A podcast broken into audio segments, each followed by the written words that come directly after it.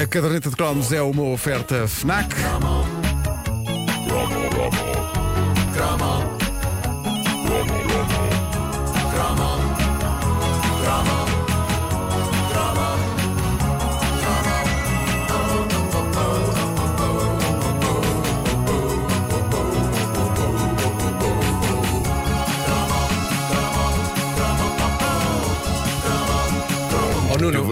Assumir aqui. não queres fazer um pequeno aviso antes deste Chrome?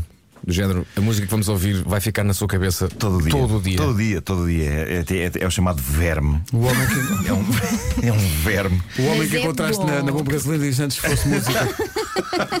Eu tenho gasolina. Bom, eu vou ter então de assumir que tenho uma obsessão não muito saudável e da qual não me orgulho por aí além com uma canção dos anos 90.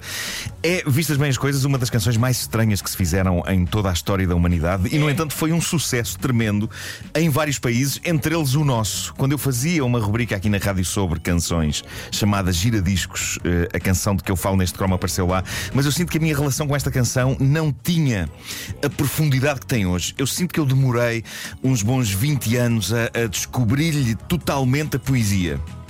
Ok? A canção tem uma dimensão que nós não fazemos ideia. Tem.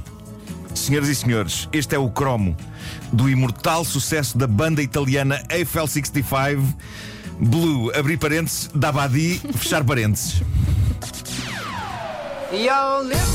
Oh, não. Here's the story about a little guy that lives Ui, the para a pista de world. dança. And all day and all night and everything he Ai, ai. sees is just blue, like him inside. Porque, epá, A tragam, grande antes, questão, tragam antes a gasolina. a grande questão que esta canção levanta é sem dúvida a seguinte que eu vou colocar. Que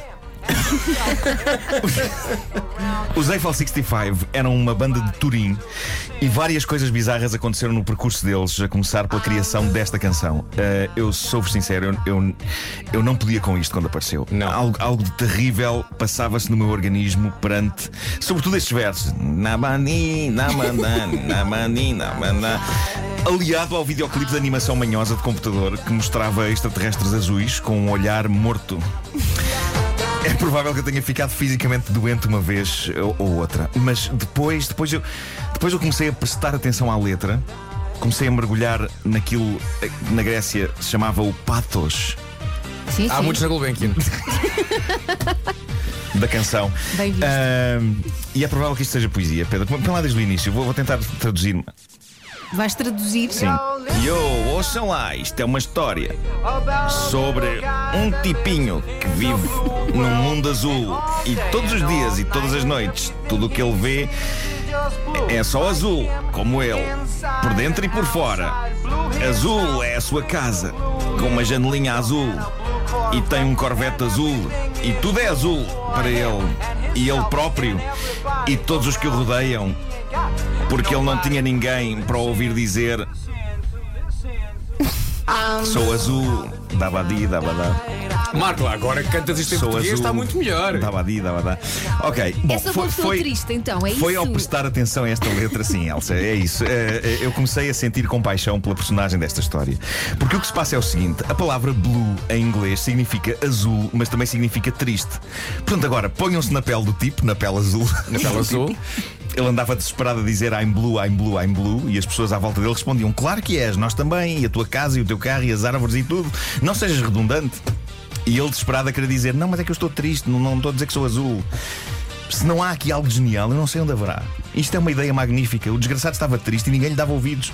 Todos achavam que ele era só uma besta óbvia e redundante. Sou azul, sou azul, sou azul. E as pessoas diziam, ah, e depois? Mas ele estava só a dizer: Estou Ele triste. estava triste, ele estava triste. Porquê é que ele não cantava I'm sad? Essa é uma questão. volta a perceber. Essa é uma questão. É que Blue é mais poético. Claro, ele era, era um poeta, na, na sua Claro. alma era um poeta. Ah, e isto acaba então por ser uma metáfora sobre falhas de comunicação nas sociedades modernas. É verdade. Claro. Claro que Reparem, acaba. Há apesar de- profundidade aqui. Claro que há. Apesar de ser tudo blue, se eu traduzir as partes da canção que se referem à cor por azul e as partes da canção que se referem ao sentimento por triste, isto vai fazer sentido. Põe lá aí a segunda parte da canção, Pedro. Eu tenho uma casa azul com uma janela azul. Azul é a cor de tudo o que eu visto. Azuis são as ruas e todas as árvores também. Eu tenho uma namorada e ela é tão azul. Azuis são as pessoas daqui que anda por aí. Azuis como o meu Corvette que está estacionado ali fora. Só para dizer que o Corvette. Tristes são as palavras que eu digo e aquilo que eu penso. Triste é o sentimento que vive dentro de mim. Percebem? Ele tem tudo, mas na verdade não tem nada. Ah, Eu isso é, isso é o o princípio de Grenade. Floribel. É como a Floribel é. Ele tem uma casa, tem roupas, tem uma namorada, tem um Corvette, ok, tudo azul, devem jogar um bocadinho, mas não se pode ser esquisito, não é? Este tipo é um privilegiado, apesar de tudo. Mas ele está azul por dentro e não é porque tenha bolor. É só porque tem uma tristeza intrínseca no seu coração, cujas razões a canção nunca esclarece inteiramente. E será que essas coisas são todas azuis ou ele é que as vê azuis porque está triste? Olha, Elsa, não abres essa porta. Será, que não o abres grande, essa será porta. que o grande twist disto é que isto não se passa afinal no nosso planeta e, e que É simplesmente ele. É isso, isto é incrível, incrível. Eu acho que nós dissecámos isto muito bem. Bom, eh, isto é material pesado, é material repleto de inquietação eh, e chegou para encher os bolsos dos seus criadores, a banda Eiffel 65, composta por Jeffrey J., Maurizio Lobina e Gabri Ponte. Eh, Encheu-lhes os bolsos de gostosos royalties que ainda hoje devem pingar forte. Reparem só onde é que esta canção, para além do êxito que teve em 1998 e de ter passado intensamente em todas as rádios, onde ela foi usada. Foi usada em filmes como Iron Man 3, A Múmia, The Smurfs, Smallfoot, um anúncio de uma companhia de eletricidade britânica, a ED EDF, e também como uma das canções do videojogo Rock Band 3. Estes meninos, se quiserem, não mexem nem mais uma palha até à reforma. Eles ainda fizeram mais dois ou três discos, ninguém quis saber. Blue foi a opus magna desta banda e o videoclipe era omnipresente, lembram-se? Apesar de já na altura aquela animação parecia manhosa. Uh, entretanto, eu fiquei a saber que o vídeo foi uma operação absolutamente de baixo orçamento, foi feito na garagem de um deles, num software de animação. Ah, bom. Isso é Bom, maravilhoso. eu pedi memórias desta canção a seguidores meus no Instagram e percebi que havia pessoas a achar que o Dabadi não era um mero Dabadi. Há pelo menos duas pessoas, a Joana Lourenço e o Lourenço Esteves, são dois Lourenços, Lourenços.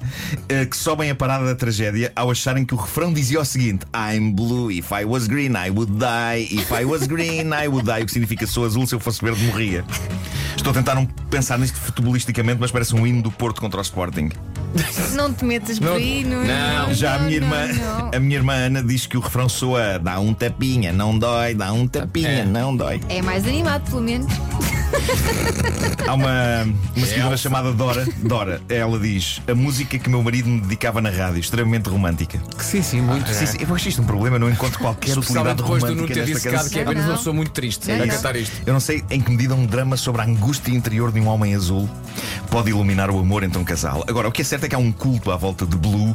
No YouTube encontram-se versões surpreendentemente dignas deste tema, como esta. Vamos ouvir a primeira que temos aí um bocadinho. É um jovem chamado Adam Christopher.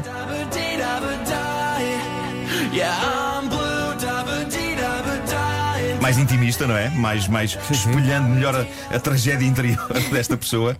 Depois temos uma muito castiça para guitarra melódica e assobio, por Darrell.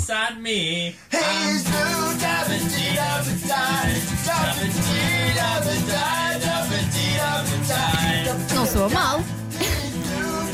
Isto é a banda do senhor que levou com gasolina. E, e ainda esta, há uma maravilhosa em swing por Robin Adele Anderson. Portanto,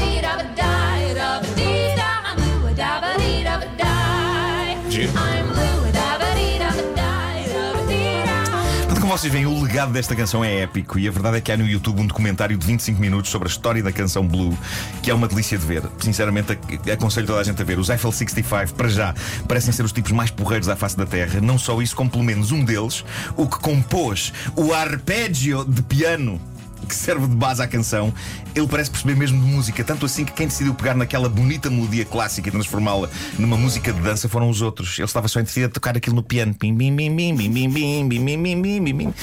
Eh, E pronto, e o resto é história, não é?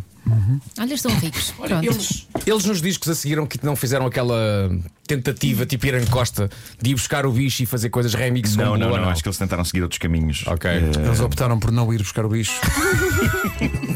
Naquele que se não revelou uma decisão não é? sábia. A caderneta de cromos foi uma oferta FNAC, onde se chega primeiro a todas as novidades.